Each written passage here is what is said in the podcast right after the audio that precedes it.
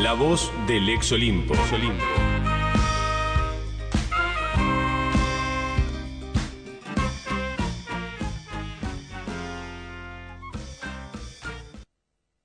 Despertate, dale. ¿No escuchas? Ya es hora. Hoy tenés tiempo. ¿Qué vas a esperar? Somos la pesadilla de quienes nos arrebatan los sueños. Despertate, che. Despertate, che.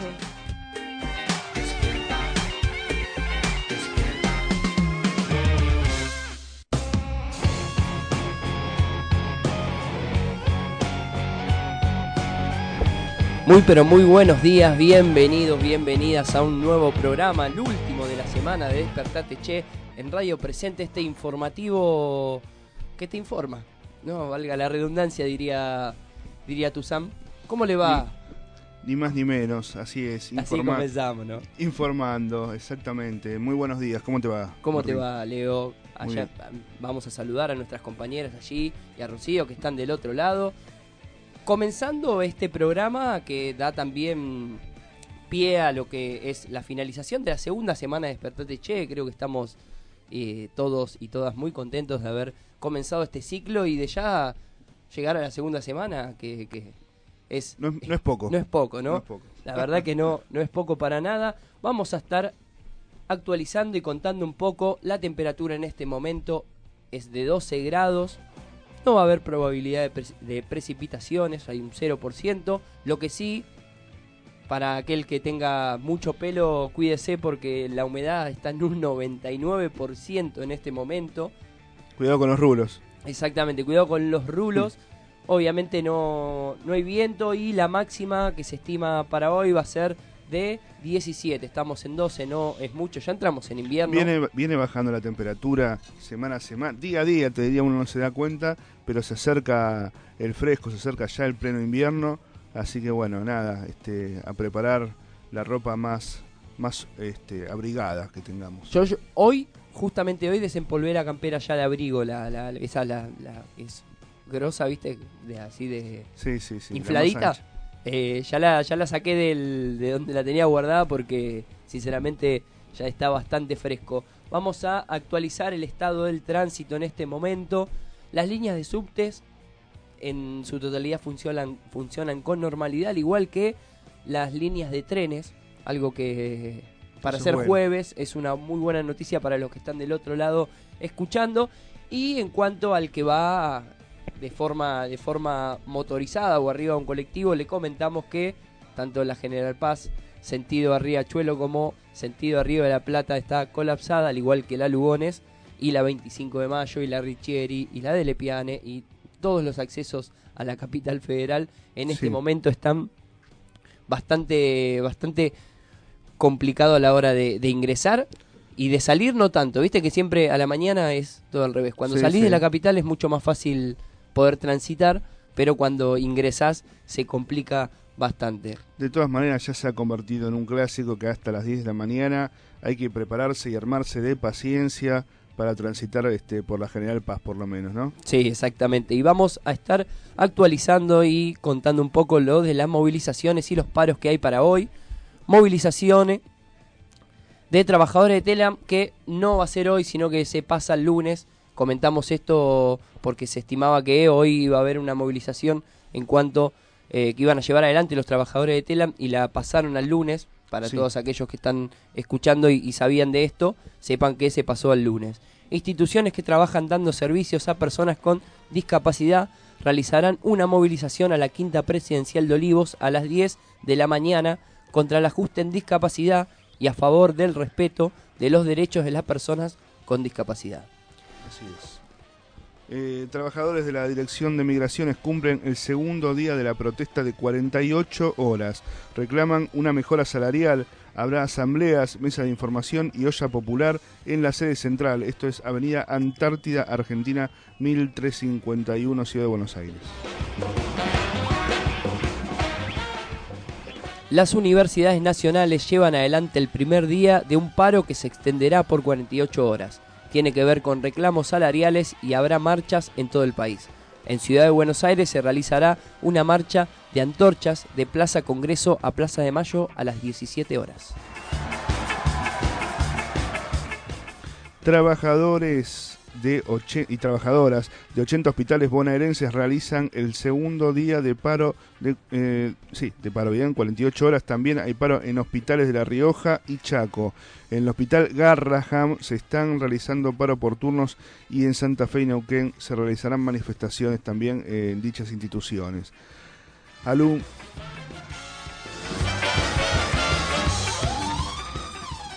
Alumnos del Colegio Carlos Pellegrini mantienen tomado el establecimiento en rechazo al nombramiento de un profesor acusado de mirar pornografía infantil. Este es el cuarto día de toma. No vas a poder enchupar, sintonizar ni echarte para atrás. No podrás estar enganchado por la escuelita y lanzarte por las chelas en los comerciales porque la revolución no se televisará. La revolución no será patrocinada por Xerox en cuatro partes sin comerciales. La revolución no Y en este día jueves vamos a tratar de poner los pies sobre la realidad y escuchar este circo justamente de la realidad. Buen día, buen día a todos. Gracias por acompañarnos. Ya no me alcanzan los dedos de las manos para contar las veces que he venido. El circo de la realidad Solo hay reflejos de la realidad. Se desinforma de la realidad. Nosotros venimos a crecer, a desarrollar nuestro país. Pero había que hacer esta parte que estamos haciendo bien y que eso nos va a permitir progresar y que es lo que todos queremos, progresar, trabajar, poner nuestro granito de arena y que eso sea reconocido y que no haya impunidad. Lo que todos queremos es eso, es trabajo y no impunidad. Hay un trozo de la realidad, hay un juego de parcialidad, un impulso de perversidad obscena. Pasen y vean. ¿Alguna chance de 0 a 10 usted me dirá de que el candidato no sea el elegido hasta ahora por Cambiemos, el presidente Macri? eh, no hay que descartar esa chance. No hay que descartar esa chance. Confundidas si los sorteras, muestre aquí su vanidad, haga un alto en su pudor, que mañana Dios dirá. Se dieron a conocer los datos de la inflación.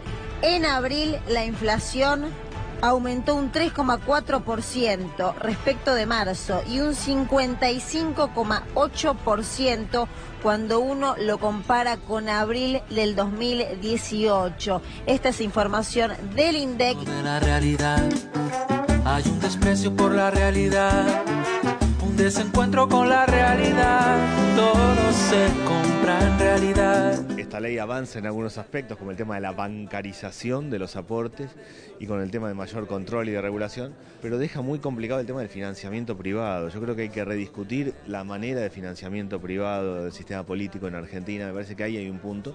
La ley que aprobó el Senado está estableciendo que un porcentaje lo puede hacer parte de financiamiento privado y no, por ejemplo, los sindicatos. A mí me parece que vale la pena trabajarla más y discutirla más. De intenciones de complicidad grosera, Hay como una tendencia sobre los productos que más se comercializan cuando aparecen este tipo de ventas excepcionales Sí. con precios muy atractivos. Normalmente la cosa pasaba por los productos tecnológicos, especialmente Smart TV, teléfonos celulares de alta gama y por pasajes para vuelos internacionales. Claro. Le voy a mostrar qué es lo que aparece en el tope de comercialización.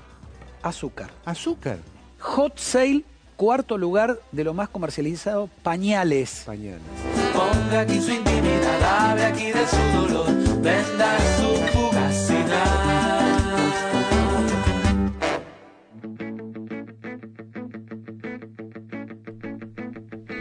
Seguimos en vivo hasta las 9 de la mañana. Despertate, che, arriba, que son las 9 y 9 minutos. Y bueno, escuchamos el circo de la realidad. Exactamente, ahí escuchamos un poco lo que fue lo que fueron las noticias más importantes, aquellas que, en las que tenemos el registro audiovisual, mejor dicho, en este caso el registro auditivo. Ahí escuchamos al presidente Macri hablando que no sé cuántas veces fue a, a, a donde estuvo, prácticamente eh, fue muchas veces, pero se ve que no... no o sea, te- te- si tiene que volver es porque por algo pasa, ¿no? No, no alcanzó, no alcanzó Claro. la- la- la- las visitas anteriores. Exactamente. Y bueno, y hablando un poco de todo esto, el, el, el- el exabrupto nuevo, el uno más en su haber de, de Lilita Carrió, hablando de, de cómo desaparecían después de, la- de las derrotas los sus compañeros de fórmula, o mejor Sí. dicho, no de fórmula, sino de, de lista, su compañero de partido. Ahí en hay la- un en tema... las elecciones cordobesas, recordemos la semana pasada, sí, que fue mm, verdadera derrota contundente. eh, de Exactamente. los, tanto del que iba con la lista de la UCR como de quien iba con la de Cambiemos, ¿no? Mario Negri y Mestre. Exactamente. Los, los grandes perdedores, diríamos, de lo que fue las elecciones en Córdoba.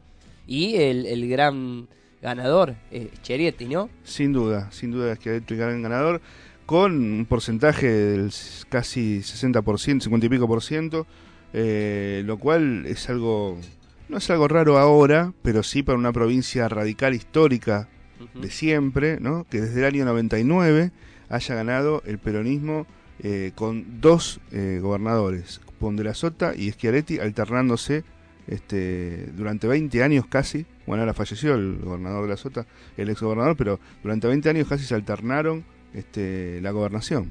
Exactamente. Este, un fenómeno Prácticamente rarísimo. aparte de la cuna de, de- de la victoria de lo que de las elecciones pasadas del 2015 con de Mauricio Sí, Macri, ¿no? sí, Fue sí. donde hizo como acá por ejemplo cuando hablamos de cuestión de gobernación, de cuestión de provincia, que decimos que La Matanza es el partido que, Claro. que, que marca el termómetro. Bueno, Córdoba a nivel nacional es el, la provincia que marca claramente el termómetro y que haya se haya perdido estas elecciones a poco más de, de cuatro o cinco meses de, de- de lo que son las elecciones generales a presidente, la verdad que es fuerte y por lo menos se puede entender como, en el análisis, ¿no?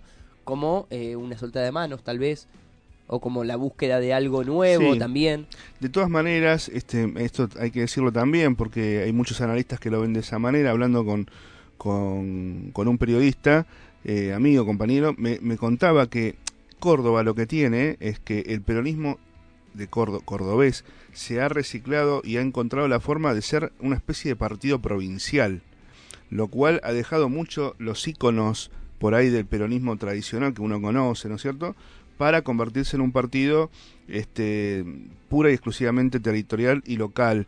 Eh, Y eso hizo que eh, ese todo ese espacio radical de siempre se haya volcado por ahí más a, a- a- a estas opciones, ¿no? Que se Claramente. ha presentado. Claramente Este, porque ese, ese es muy rico y el, el análisis que, que se puede hacer en cuanto a las provincias. Tenemos una Sí, provincia claro. como Santa Fe que el socialismo gana Exacto, hace años. exactamente. Eh, una provincia, como vos decías, como Córdoba, que es eh, muy afín a lo que es eh, la Unión Cívica Radical, el radicalismo. eh, lo que es el norte también está muy, muy conectado a lo que es el, el- el peronismo bien federal. Claro. Entonces, eh, tratar de entender todas esas esas conexiones y cómo después se llega a, a una cuestión a nivel nacional que prácticamente nace de capital y de provincia de Buenos Aires, porque los candidatos están acá, no están en, en, en Jujuy, por ejemplo. Entonces es como se expande de acá hacia toda Argentina y cómo después esa, esas votaciones pueden llegar a, a pesar. En, en cuanto cambiemos, teniendo a la UCR dentro,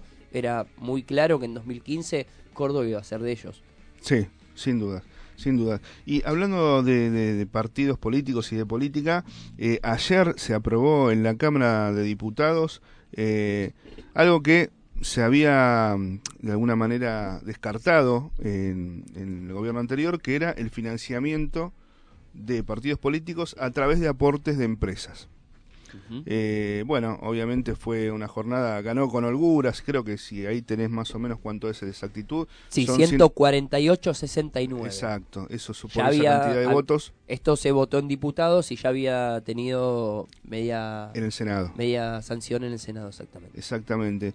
Bueno, acá se abren este, dos grandes cuestiones y críticas por ahí a esta nueva ley. Una tiene que ver con, eh, primero que recorta eh, la posibilidad que tenían ante los partidos de acceder a una publicidad estatal oficial para todos iguales. eh, que eso los ponía, digamos, en igualdad de condiciones. Y la otra, y la más grave por ahí, es la que, eh, obviamente, el amigo del capital es el que más dinero va a recibir para un aporte, ¿no es cierto? Entonces, digamos, la publicidad es tan importante, hacerse conocer es tan importante y tener tanta ventaja, este, que bueno, deja a otros partidos que no son los amigos de los empresarios a, a este, a- en mucha, en una inferioridad de condiciones abismal en este sentido. Y además otra cosa habilita, esto me decían ayer en el Congreso, este, a que eh, se lave dinero, habilita que, obviamente el Que, dinero que ya negro. existía, ¿no? Pero ahora está blanqueado. Claro. Prácticamente tenés una ley que te lo permite. Claro, que, la- que, una elección sea un lugar para blanquear dinero. También Claro. habilita eso.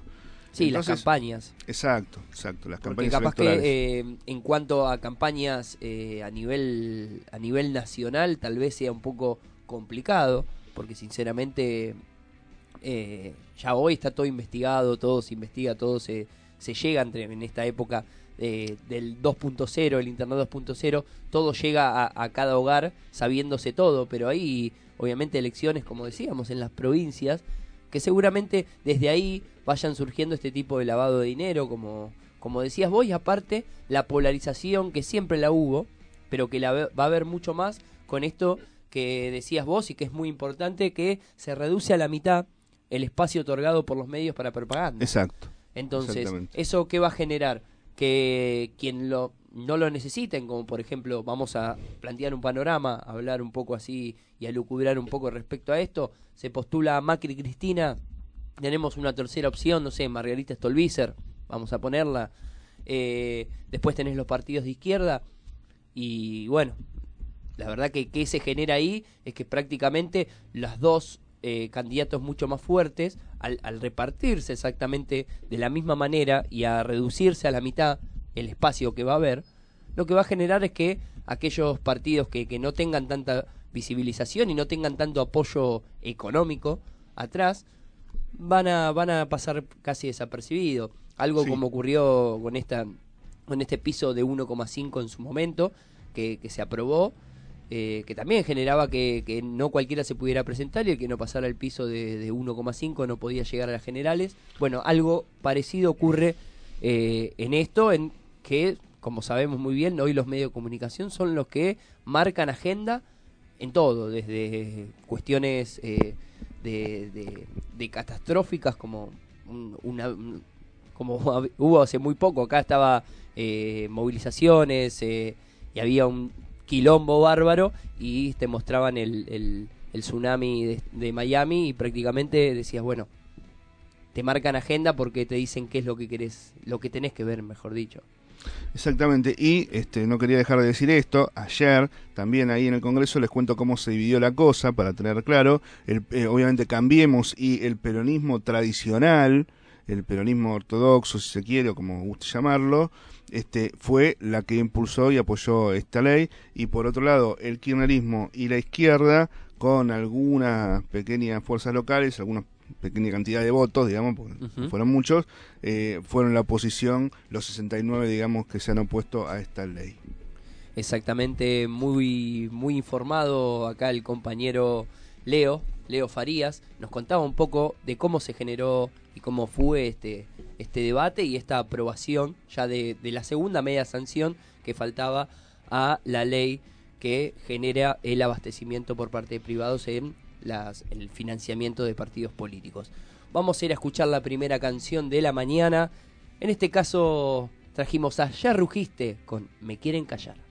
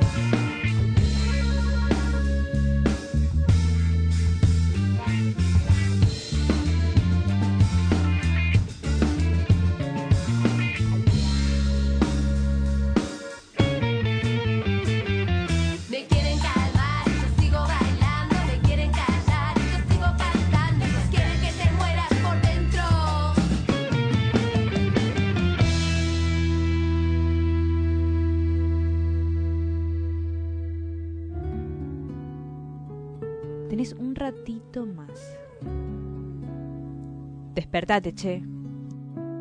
Sucursal de los despiertos con lo justo, esperando el despertar del mundo desde la cama. Despertate, Despertate, che. por radio presente.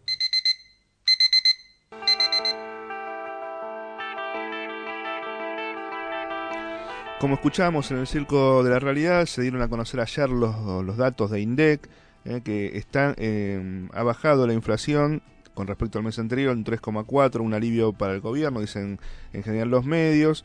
Con los rubros prendas de vestir y calzado, encabezando el listado, la inflación de abril se situó, según el INDEC, en 3,4%.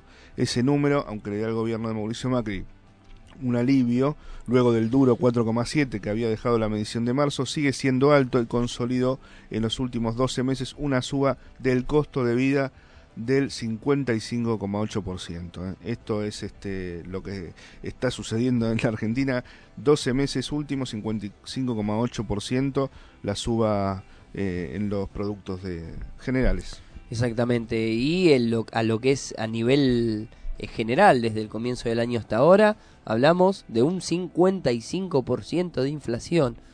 Sí. Se La- supone que iba a ser eh, mucho menos a- en cuanto a lo que es el año entero. Y nos encontramos con que ya a mitad de año, porque prácticamente ni siquiera a mitad de año, cuatro meses, porque no creo que esté estipulado mayo. No, no, son 12, eh, 55,8 con respecto a los últimos 12 meses. Ah, perfecto. A los últimos 12 meses. o sea, Perfecto, el gracias por la aclaración, Sí. porque ahí siempre eh, se genera un tema con respecto a eso. Y bueno, era importante aclararlo. 55 con respecto a los últimos 12 meses. Exactamente. Van, eh, bueno, es como, viste, cuando se te van los, eh, los promedios, Sí. como que se te va generando este nuevo, este, esta nueva, este nuevo análisis con respecto a lo que es eh, la inflación y el INDEC. Me comentan del otro lado que estamos en comunicación con Claudia Baigorria, ella es secretaria adjunta del Conado Histórico. ¿Qué tal Claudia? Muy buenas, eh, muy buenos días. Te saluda Martín y Leo desde Despertate Che. ¿Qué tal? ¿Cómo están? Buen día. Buen día. ¿Qué tal? Bueno, eh, la noticia hoy, y creo que, que estamos todos ahondando en esto, es el, el paro a nivel nacional de las universidades y esta marcha de antorchas que van a estar llevando adelante hoy a la tarde a las 17 horas. Eh, ¿Querés contarnos un poco más eh, respecto a cómo es que se llega a esto, el, el por qué la marcha de antorchas y, y- y por qué están justamente reclamando ustedes eh, con esta marcha? Bueno, en primer lugar, con ADU Histórica eh, comienza su paro de 48 horas. Estamos de paro hoy y mañana eh, y convocamos a esta movilización de manera conjunta con todas las federaciones docentes, no docentes, estudiantiles y del sector cien- científico-tecnológico. ATE Nacional, ATE CONEA, CONICET, INTA, INTI, SENASA este, y demás organismos bajo la consigna eh, basta del ajuste de Macri, no al ajuste de Macri y el Fondo Monetario Internacional, defendamos la universidad pública, la ciencia y la tecnología. Eh, sectorialmente nosotros estamos en un contexto de paritarias eh, salariales, con una pérdida del poder adquisitivo del salario por un acuerdo eh, muy a la baja que han firmado el año pasado, que nos coloca al conjunto de la docencia universitaria y preuniversitaria eh, en un 16-18% por debajo de la inflación acumulada en el periodo que fue la paritaria, que es marzo-marzo. Este, Nosotros no firmamos este acuerdo salarial porque introdujo además nuevas sumas en negro en nuestra escala y como te decía nos dejó muy debajo de la inflación que fue de un 53% interanual. Así que bueno, ahora remontar todo esto verdaderamente es lo que está cos- costando, estamos reclamando, exigiendo el blanqueo de las sumas salariales, un aumento que compense este, eh, la inflación, lo perdido por inflación y también la aplicación de una cláusula gatillo y no lo que fue el año pasado, que directamente dijeron, bueno, vamos a hacer revisión, pero después no revisaron nada y cuando revisaron, revisaron según el bolsillo del gobierno y no según el bolsillo de los docentes. Así que esto en cuanto a lo salarial. Este, el lunes tenemos nuevamente una paritaria y por eso es que hoy estamos de paro, hoy y mañana. Y luego eh, lo otro tiene que ver también con la, el desfasaje con respecto a la inflación del presupuesto universitario.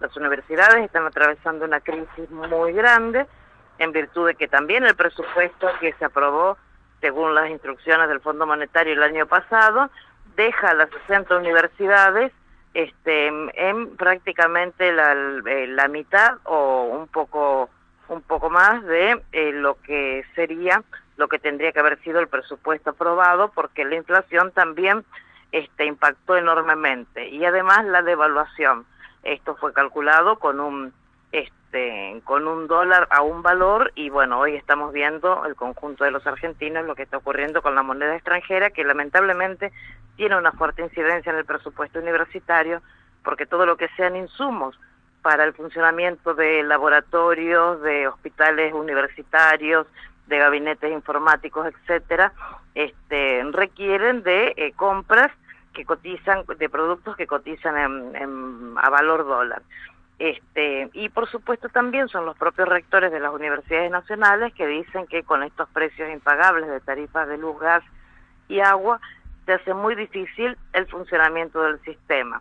Pero además quienes más están padeciendo esto probablemente son los jóvenes porque el sistema de becas se ha visto las becas no han sido actualizadas en monto, pero además ha habido una reducción de las becas progresar en cantidad y esto perjudica enormemente a más de un millón y medio de jóvenes que estudian en la universidad, que hoy ven también dificultado por el aumento del costo de la canasta estudiantil, el transporte, este y bueno, y también la situación económica que están atravesando todas las familias de los eh, estudiantes que son, las y los estudiantes que son hijos de trabajadores, que debido a la situación económica, ¿no? Esta crisis hace que eh, muchos de ellos hayan debido abandonar los estudios para tratar de buscar algún trabajo, alguna changa para poder aportar un, peso más este en sus familias.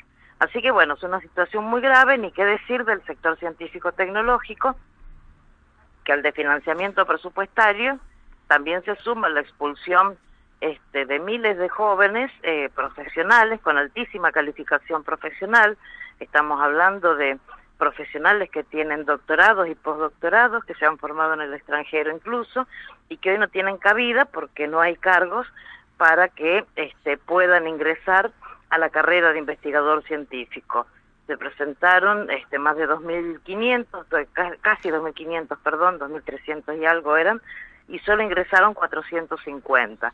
Con esto estamos diciendo, nuestro país no está apostando ni al conocimiento en, en educación superior, ni a la investigación que permita que no sea solamente granos lo que exportemos al mundo, sino que podamos exportar algo con este valor agregado, con eh, alguna industria que se desarrolle. Nada de esto está ocurriendo. Las pymes, que son las principales fuentes generadoras de, de empleo, están verdaderamente atravesando una crisis terminal en muchas en muchas regiones. Así que bueno, todo tiene que ver con una política este macroeconómica que es la que está aplicando este gobierno.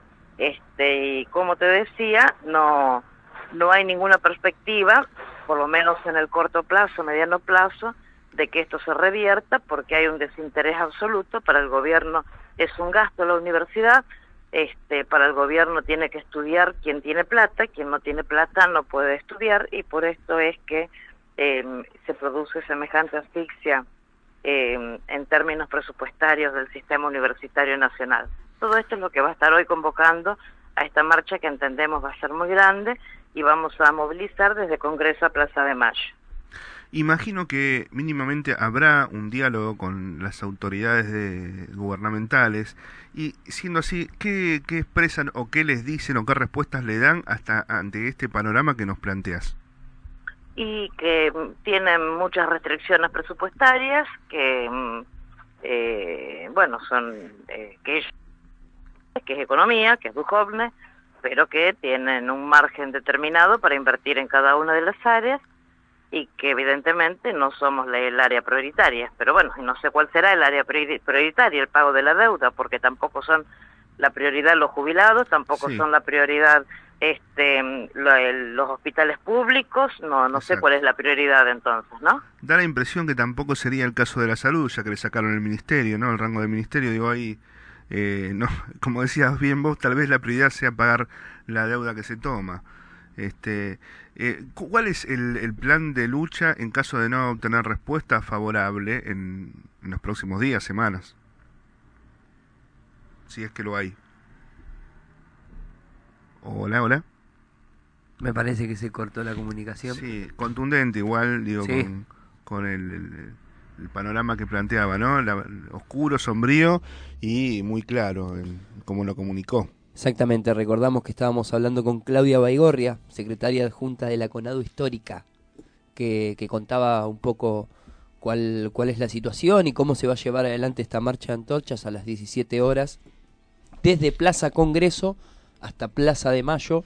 Así que también esto es eh, un poco de lo que contábamos al principio respecto a movilizaciones y a lo que es eh, lo- los paros y las movilizaciones de hoy. y tratar de, dar cuenta también eh, en, estas cuestiones que a veces se pasa por alto que tiene que ver con áreas tan importantes para, para un país, para un pueblo, para una nación, como es el área del desarrollo de la ciencia y la tecnología eh, y la investigación, eh, cómo ya vuelve a pasar eh, lo mismo en Argentina que eh, a fines de los 90 y principios de los 2000, cuando era realmente este, atroz cómo se desmantelaba todo el sistema educativo, universitario eh, y de investigaciones y de ciencia y tecnología en la, en la Argentina, está volviendo a suceder y bueno, es lamentable, no sé hasta, hasta dónde se- se van a avanzar eh, en esto, pero evidentemente es una política recurrente en los gobiernos de, de derecha o centro derecha, como quieran llamarlo, que, o los gobiernos no populares, y que lamentablemente llegan también por el Exacto. voto popular en esta Argentina, ¿no? Exactamente. Vamos a actualizar un poco el servicio. La línea subTE está circulando con demora en este momento para los que estén tomando ese servicio o estén yéndoselo a tomar, sepan que van a tener que esperar un poquito respecto a esto. Ya seguimos con mucho más. Despertate Che en esta mañana fresca del 15 de mayo del 2019. Bueno, me llamo Keila Esteves, soy de Cuba, pero lo fundamental no es quién es Santiago Maldonado. Yo creo que lo fundamental es que no haya más Santiago Maldonado y que cada uno de los luchadores, cada una de las personas que, que protestan, que defienden sus causas, no sean asesinadas, no sean secuestradas, no, aparezcan en ningún arroyo tirados al, al cabo de los años, que ninguna familia más sufra. Santiago Maldonado tiene que ser eh, cada uno de nosotros en, en- en nuestras luchas y en- y en nuestros días.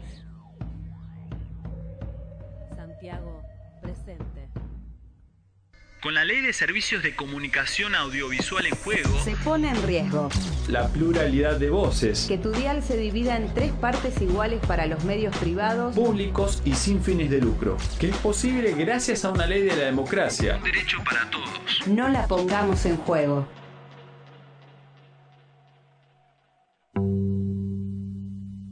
El Olimpo fue uno de los más de 500 centros clandestinos de detención que funcionaron en el país durante la última dictadura militar, a cargo del Batallón 601, bajo la órbita del primer cuerpo del ejército. En él actuaron fuerzas conjuntas, formadas por Ejército, Policía Federal, Policía Bonaerense, Gendarmería y Servicio Penitenciario. Emplazado en un predio ubicado entre las calles Ramón Falcón y Olivera del barrio de Floresta, ciudad autónoma de Buenos Aires, funcionó entre agosto de 1978 y enero de 1979. Luego, y hasta el 2005, el predio estuvo a cargo de la Policía Federal Argentina. Las personas que fueron secuestradas, torturadas y desaparecidas en este centro clandestino de detención eran militantes de organizaciones políticas, sociales y sindicales que fueron perseguidos por sus ideas y compromiso en la búsqueda de lograr una sociedad incluyente y justa.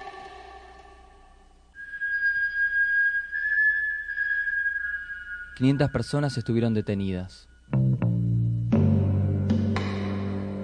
A partir de 1996, los vecinos del barrio, junto a sobrevivientes y organismos de derechos humanos, comenzaron a organizarse para que el espacio se transforme en un sitio de memoria. En 2005, En respuesta a tan persistente lucha, el Estado Nacional decidió el desalojo de la Policía Federal del predio, convirtiéndolo en un sitio de memoria.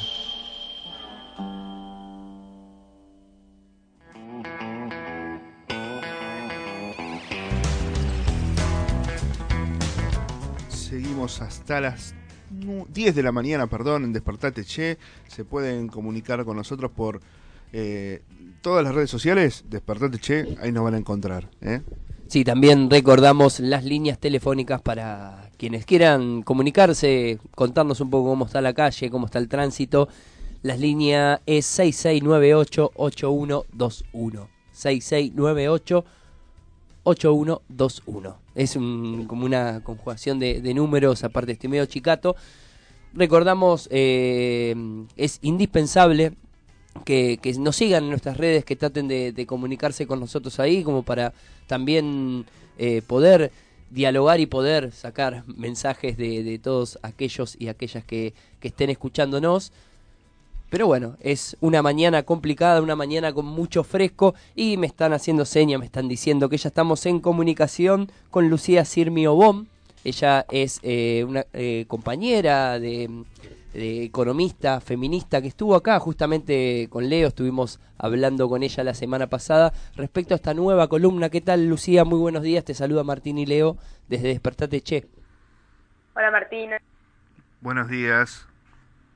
buen día. A ver, ahí creo que te estamos eh, tocando un poquito porque se escucha se escucha medio raro. A ver, eh, hablanos. Hola, Hola, ¿qué tal? Ahí te escuchamos perfecto. ¿Cómo te va, Lucía? Muy buenos días. ¿Cómo estás? No, me parece que no, no estamos saliendo. Se Estamos cortó la comunicación. Lucía iba a hablar de temas económicos, de la inflación. Yo creo que esto Ajá. es un claro boicot. Muy mal. Sí. es un claro boicot para que no hablemos de estos temas aquí Es- en Radio es- Presente. es- aparte, es indispensable hablar de esto con todo lo que estábamos diciendo ¿no? al principio, la inflación, el INDEC, lo que se está generando, la poco que alcanza la plata, lo que sube todos los días, los productos. Ya prácticamente el otro día fui a comprar y compré, no miento, ¿eh? unas, unas hamburguesas de soja, bueno, porque soy vegetariano, y una, una, una botella de agua y dos panes, 200 pesos, o sea, prácticamente eh, una cena te, Sí. te, te dura eso, la plata, 200, 250 pesos. La verdad que ir al supermercado está mucho más co- complicado. Para aquellos que van, que iban asiduamente y todos los meses estaría muy bueno capaz tratar de hacer ese... Yo me acuerdo que hace 4 o 5 años atrás con 1500 pesos me llenaba el chango hasta arriba y compraba hasta cosas que no... Sí, comiendo, comiendo barato hoy, realmente no bajás de 200 pesos cualquier comida al paso de mediodía. Sí. Eh, no De bajás hecho, de, de dos gambas, por lo menos. ¿eh? Estos locales que, que se dicen como económicos de, Sí, comidas rápidas. de comidas rápidas o de aquellos que, que vas y comida por peso, ya no se hace tampoco eh, económico porque uno va, pone algo y dice, bueno, esto no pesa tanto, estamos bien, y sin embargo cuando vaya por lo menos son 100 pesos. Sí, más sumar una gaseosa, que algo tenés que tomar, algo de líquido. No, no, es realmente muy caro. eh, ni hablar cualquier restaurante o café bar, te sentás y eh, mínimamente 250 mangos el plato del día. Eh, la verdad que mm, los precios en el día a día y con, con mucha velocidad están aumentando eh, semana a semana, realmente. Sí, justamente la idea es tratar de, de- de ver cómo se puede contrarrestar esto, que es las políticas para enfrentar esta inflación. Ahí me dicen que estamos de vuelta con Lucía. Muy buenos días, Lucía.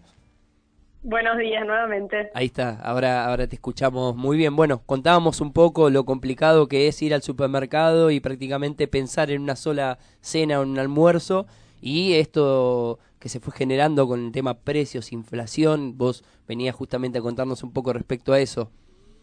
Sí, justamente esto que decís de la búsqueda en el supermercado es la realidad de mucha gente y esto se evidenció particularmente esta semana que eh, está ocurriendo este famoso hot sale, que es algo que organizan este, un poco las, las empresas este, multinacionales y locales para que la gente compre cosas. Y bueno, lo irónico o lo triste es que hace algunos años la gente aprovechaba para comprar tecnología y, y gustos que en otro momento de año no se podía dar.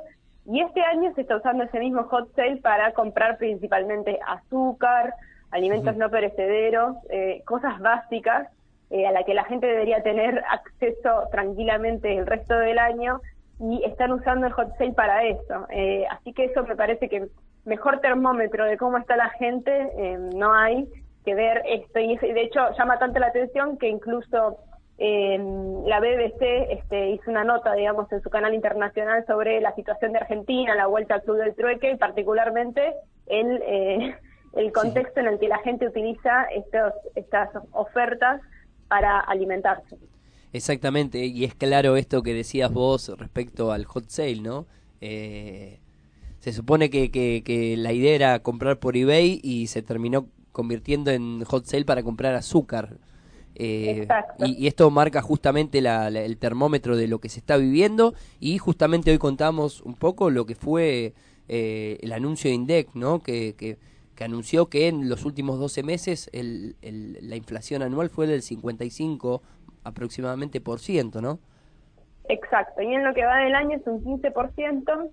Eh, con los datos de ayer, ayer se conoció que en abril aumentó 3,4% la inflación el- durante el mes de abril. El gobierno festejó esos datos porque lo leyó como una desaceleración frente al 4,7 de marzo. Pero de todas formas estamos hablando de valores muy altos para los dos meses y de alguna forma también el gobierno tuvo que retroceder con su idea sobre la inflación, porque si, si registramos un poco cuál fue el discurso del gobierno con la inflación desde que asumieron, había una idea que lo que generaba inflación era la el gasto público y por ende la emisión monetaria, ¿no? Que el Banco Central estuviera siempre imprimiendo billetes. Esa era siempre la explicación de ellos y por eso para ellos era muy sencillo frenar la inflación porque lo que había que hacer era básicamente recortar el gasto público entonces. Y la realidad les mostró lo contrario, porque de hecho el año pasado se dedicaron a recortar el gasto público y este, a también a enfriar como la, la, la impresión de billetes, por decirlo de una forma muy sencilla, y la, tuvieron el año con peor inflación, ¿no? 47% de inflación en 2018. eh, y lo que les terminó demostrando la realidad es que en Argentina la inflación principalmente depende de la devaluación, o sea, depende de la relación entre el dólar y los pesos y eh, de las políticas que hace o no el gobierno en el medio para evitar que ese aumento del precio del dólar se traduzca en un aumento de los precios locales. La realidad es que en Sí. 2018 hizo bastante poco el gobierno en relación a eso. Recién este año, el mes pasado, tras el, el tenebroso dato de marzo, hizo este nuevo este acuerdo de precios que tiene distintas aristas, eh, que para funcionar bien necesitaría algunos este, detalles más que todavía no están, que ahora podemos eh, profundizar. Eh, y bueno, y ahora está hablando directamente de esto, o sea, lo que está, está festejando este nuevo dato un poco más acotado de abril, eh, señalando que lo que hicieron al final fue controlar ligeramente, ¿no? Porque tampoco es que no hubo variaciones en la relación con el dólar. Entonces está directamente, finalmente reconociendo que la inflación en Argentina es principalmente un fenómeno que viene con la devaluación y no con la emisión monetaria. Exactamente, y siguiendo un poco la línea esto de lo que hablabas vos, eh, hay una nota en la BBC que sacó que parece que Macri es kirchnerista justamente por estas nuevas medidas que trata de generar para frenar justamente la inflación y la pobreza que, se está generando en tan solo cuatro años, lo cual e- e- es importante recalcar esto, fueron cuatro años nada más, fue un gobierno mucho mucho más largo que, que generaría, ¿no? Cuatro años más de- de este gobierno. Sí, y ahí creo que, mm, a ver, hay que ser este, estrategas con cómo leemos es- estas noticias internacionales sobre lo que hacemos, porque, digamos, más allá de si lo aplica Kirchnerismo o lo aplica Macri, bueno, vale la pregunta de, ¿valen los acuerdos de precio? ¿Funcionan? ¿Son algo viejo? ¿No se usan más? Y la realidad es que los principales supermercados del mundo, en las principales ciudades, los precios están regulados. Otra cosa es que eh, los gobiernos después hagan publicidad de esas regulaciones que hacen o no.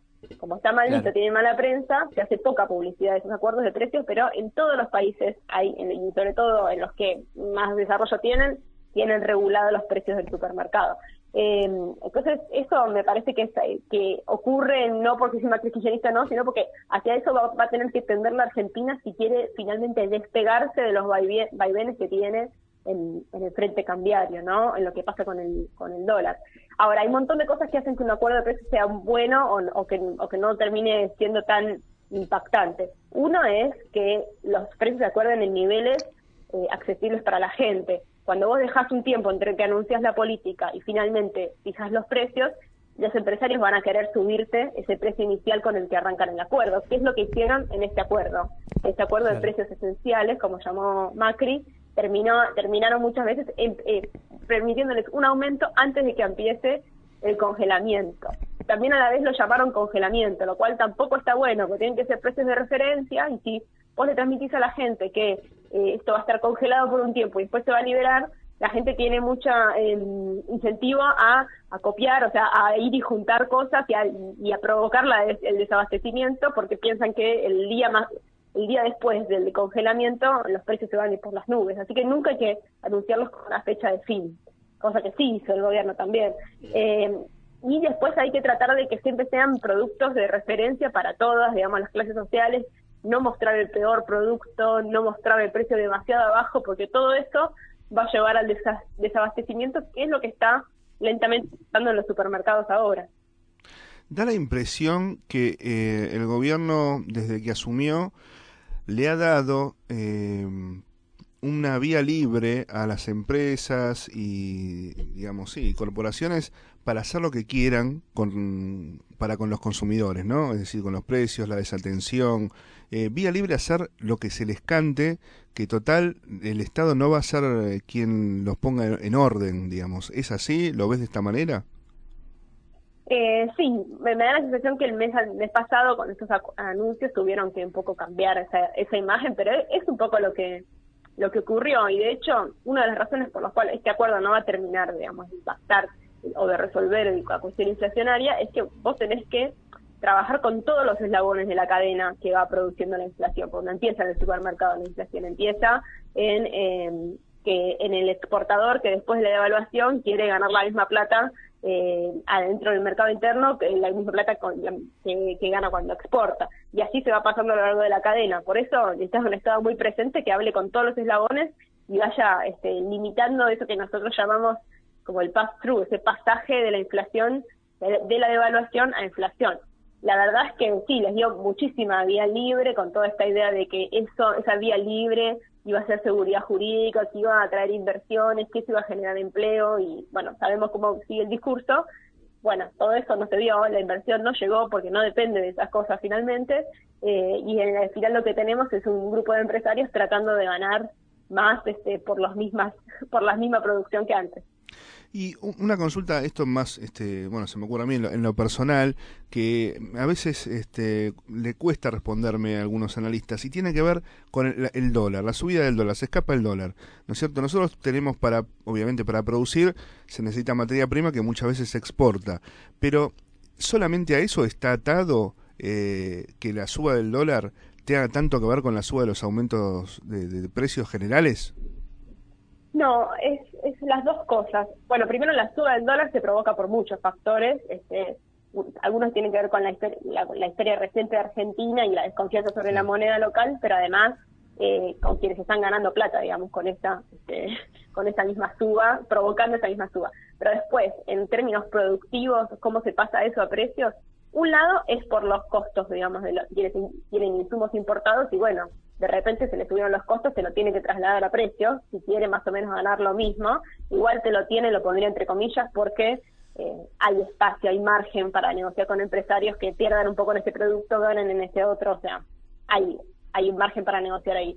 Y después tenés todo otro sector que en realidad no pierde con la devaluación, casi no tiene costos en, en dólares, que es el sector agropecuario, pero lo que quiere es básicamente, tras la devaluación, eh, ponerte a vos el precio de eso que, que venden acá en Argentina en dólares, y para eso te sube el precio en pesos. O sea, de alguna forma trata de mantener adentro de la Argentina el mismo precio de lo que está ganando afuera, ¿sí? en, en pesos.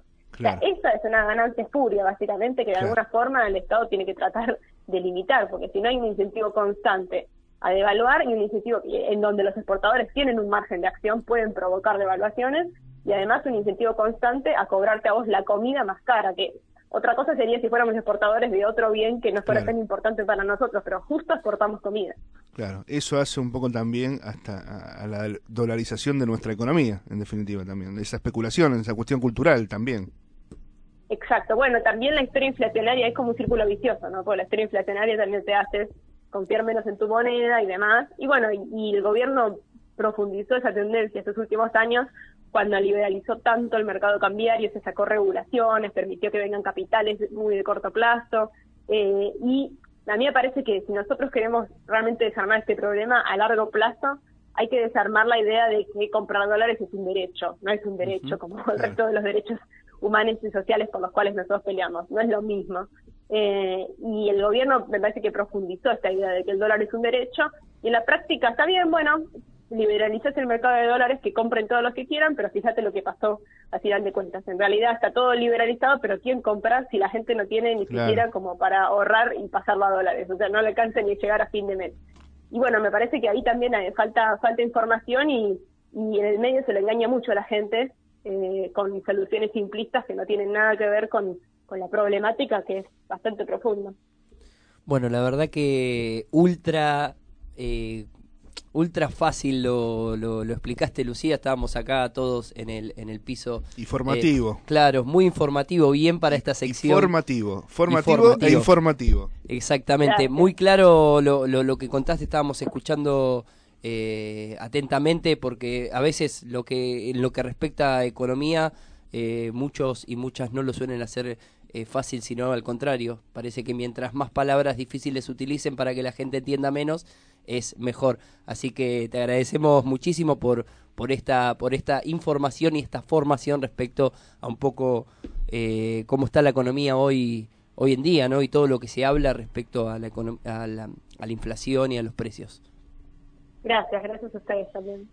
Bueno, eh, te agradecemos que tengas muy buena semana, va ya casi buen fin de semana, podríamos decirte. Sí. Te agradecemos y bueno, vamos a estar hablando la próxima semana o de acá adelante, de acá en adelante con vos. Eh, gracias y estamos muy contentos de tenerte acá en esta en esta sección y en este y en este programa. Igualmente, un abrazo. Ahí estábamos hablando con Lucía Sirvi, eh, Lucía Sirmi Obón, es eh, becaria doctoral, es eh, docente en economía feminista, es parte del CONICET también, becaria del CONICET. Y columnista de y columnista, sí, tenemos que ahí sumárselo, vamos a decirle que lo suma al currículum. ¿no? Claro, claro. O, o nosotros lo sumamos al currículum porque la verdad es que sinceramente es demasiado claro, es demasiado clara a, a la hora de, de- de hablar y explicar estas cuestiones que parece que parece muy complicado a la, eh, en la gente, ¿no? Que, que, que entiende capaz que muchas cosas, pero te lo tratan de hacer tan complicada que, que justamente es para eso, para generar desinformación. Así que, bueno, bastante, bastante claro. Faltan cinco minutos, seis minutos exactamente para que finalice este programa. Vamos a actualizar, seguimos en 12 grados la temperatura. En este momento todas las líneas de subte y de tren funcionan con normalidad a un horario que no suele ser eh, así, ¿no? No suele funcionar con normalidad a esta hora las, las, las líneas de subtes y de tren. Y vamos a escuchar la última canción. Me están diciendo, puede ser, vamos a escuchar a eh, Todo Aparenta Normal con la dicha, Exactamente, ahí vamos nomás. con la dicha de los cobardes.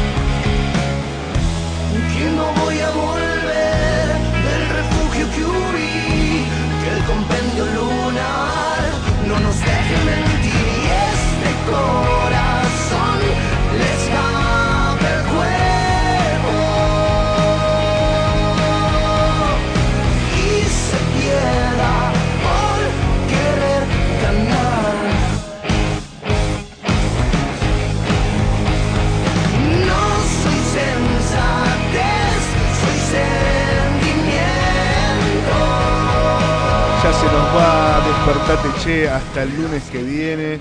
Bueno, fue un jueves eh, productivo en información, creo. Exactamente. Me, me- me estoy riendo porque Leo va a hacer el pase hacia él también, ¿no? Vamos a hacer el pase con el próximo programa que también es Leo. Entonces, Yo quiero saber cómo lidias con, con esa situación, porque es como, chau, te estás despidiendo y de Claro. repente a- Y- al minuto siguiente estás, hola, ¿qué tal? La otra vez no me despedí, así que le, le damos el pase para tampoco ser parte de algo y ser un poco medio loco. Entonces le damos el pase a Ricky. ¿Qué tal, Ricky? ¿Qué es Buenos parte días a todos, de la buenos última? días a los oyentes. Este, no, pero está bueno porque eh, siempre hay una continuidad, no, no se cierra nada, se- todo continúa de alguna manera, ¿no? Así es, así que vamos a estar haciendo la voz de la 10 hasta las 12 con Ricky y con Fabio, que está por llegar este, en el mes aniversario del programa. bueno, felicitaciones. ¿No? Gracias, Vamos. muchas gracias.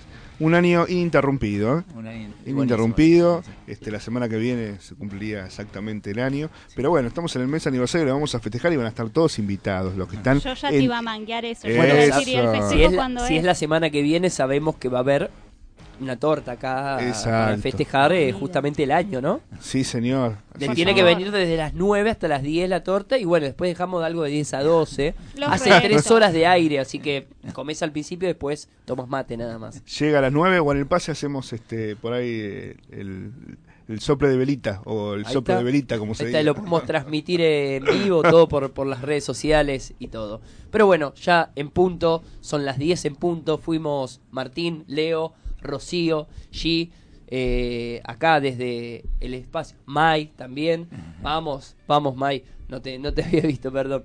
Eh, estamos acá generando este contenido, generando este informativo de la mañana de con Despertate Che y todos los compañeros y compañeras que vienen también a lo largo de la semana, que están trabajando un montón. Segunda semana, estamos bastante contentos y contentas de generar este informativo. Nos escuchamos el lunes con mucho más Despertate Che, este informativo de Radio Presente. Buen fin. Me dijo todo bien, ya se